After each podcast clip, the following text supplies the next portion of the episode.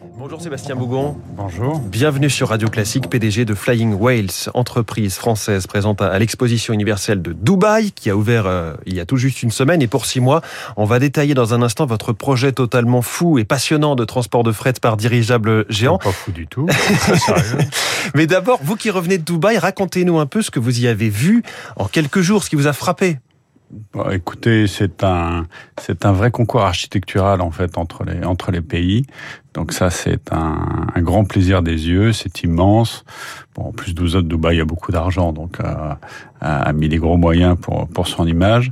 Euh, voilà, donc c'était très impressionnant, c'est très beau. J'invite tout le monde à, qui pourra le faire à, à, y aller, ne serait-ce que pour le plaisir des yeux.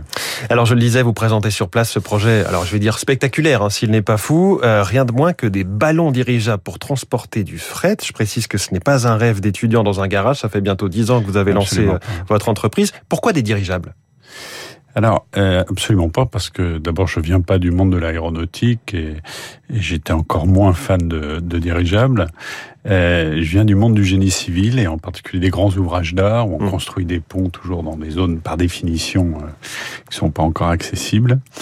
Et, et en fait, c'est une rencontre euh, qui date de 2012 avec le, le directeur général de l'Office national des forêts à l'époque qui m'a expliqué qu'il y avait un besoin crucial d'augmenter la mobilisation de la ressource bois renouvelable. Mmh euh, pour construire davantage en bois. Déjà à l'époque, c'était une préoccupation et qu'il n'y avait pas d'intérêt à faire des routes et des pistes euh, tant d'un point de vue économique et en plus de ça rédhibitoire d'un point de vue environnemental. Donc la question qui se posait à l'époque, et le, défi, et le, filière bois était, je crois, le troisième ou quatrième poste de, la de déficit de la balance commerciale de la France, donc c'était un sujet important. Et donc à l'époque se posait la question de comment aller chercher des charges lourdes dans des zones inaccessibles. C'est un problème que moi-même j'avais rencontré lorsque je faisais des, des grands ouvrages d'art. Et l'intérêt est d'autant plus fort que vous pouvez être en vol stationnaire pas besoin ni, ni d'être en mouvement comme un avion, ni de consommer du carburant comme un hélicoptère. Vous avez tout à fait raison. C'est la contrainte que nous a euh, mise l'ONF et qui a nous a conduit à faire cet outil absolument extraordinaire et on n'avait pas du tout anticipé les conséquences euh, favorables commerciales extraordinaires.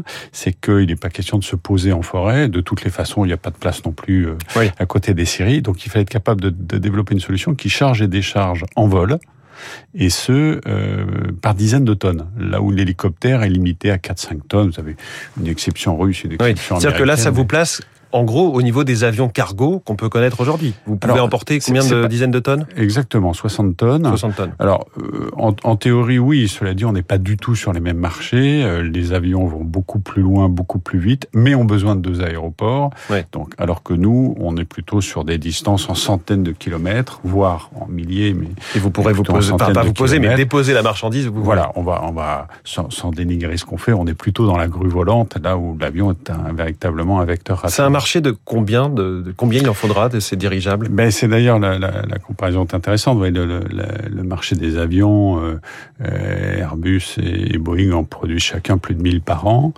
Nous, on pense que c'est un marché aujourd'hui qui est autour de 800 à 1000 unités en tout dans le monde. Oui. Voilà, donc on va en produire à terme quelques dizaines par an maximum. D'ailleurs, vous n'êtes pas tout à fait les seuls sur ce marché. C'est plus comparable à un paquebot, si oui. vous voulez, que voilà qu'un avion long courrier. Je crois que le, le, cofondateur de Google, Sergey Brin, a aussi lui un projet de dirigeable. Absolument. Ce qui vous différencie des années euh, 1930, on se souvient du, du Hindenburg, etc., oui. c'est que vous êtes gonf... enfin, ils seront gonflés ces dirigeables à l'hélium. Absolument. Euh, alors, euh, au début du siècle dernier, il y avait aussi beaucoup de dirigeables à l'hélium.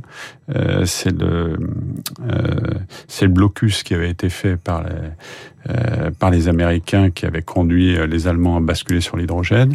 Mais enfin, effectivement, aujourd'hui, mmh. c'est une machine qui est complètement sécurisée. Pas simplement, les gens me demandent beaucoup euh, qu'est-ce qui fait que cette machine sera sûre. Euh, évidemment, elle est à l'hélium. Mais je vais vous dire, de toutes les façons, comme tout aéronef, une machine qui sera certifiée. Ça veut dire qu'elle aura le même niveau de sécurité oui. euh, qu'un avion. Et ça, ça veut dire que c'est un mode de transport parfait. L'autre différence très importante, c'est qu'autrefois, les dirigeables étaient destinés à transporter des personnes.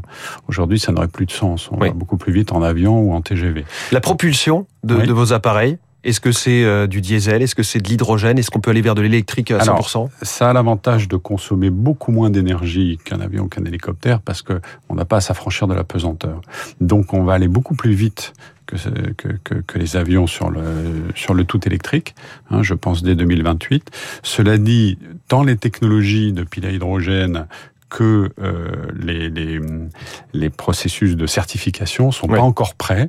Donc la première chaîne de propulsion sera hybride thermique électrique euh, pour la première génération de machines, c'est-à-dire en 2023.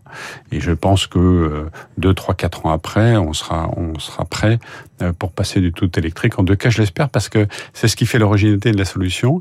Elle n'a pas d'empreinte au sol, puisqu'elle charge et décharge en vol stationnaire. Et quand elle sera toute électrique, elle n'aura pas d'empreinte, elle n'aura pas d'émission en vol. Donc, c'est un transport cargo qui n'a quasiment pas d'empreinte environnementale. Du tout électrique avant la fin des années 2030, c'est passionnant. Merci beaucoup Sébastien Bougon, PDG de Flying Whales, invité du Focus Echo de Radio Classique. Merci et bonne journée. Il est 6h53. On va éteindre les lampadaires dans un instant, la nuit aussi. Vous allez voir pourquoi, c'est lumineux.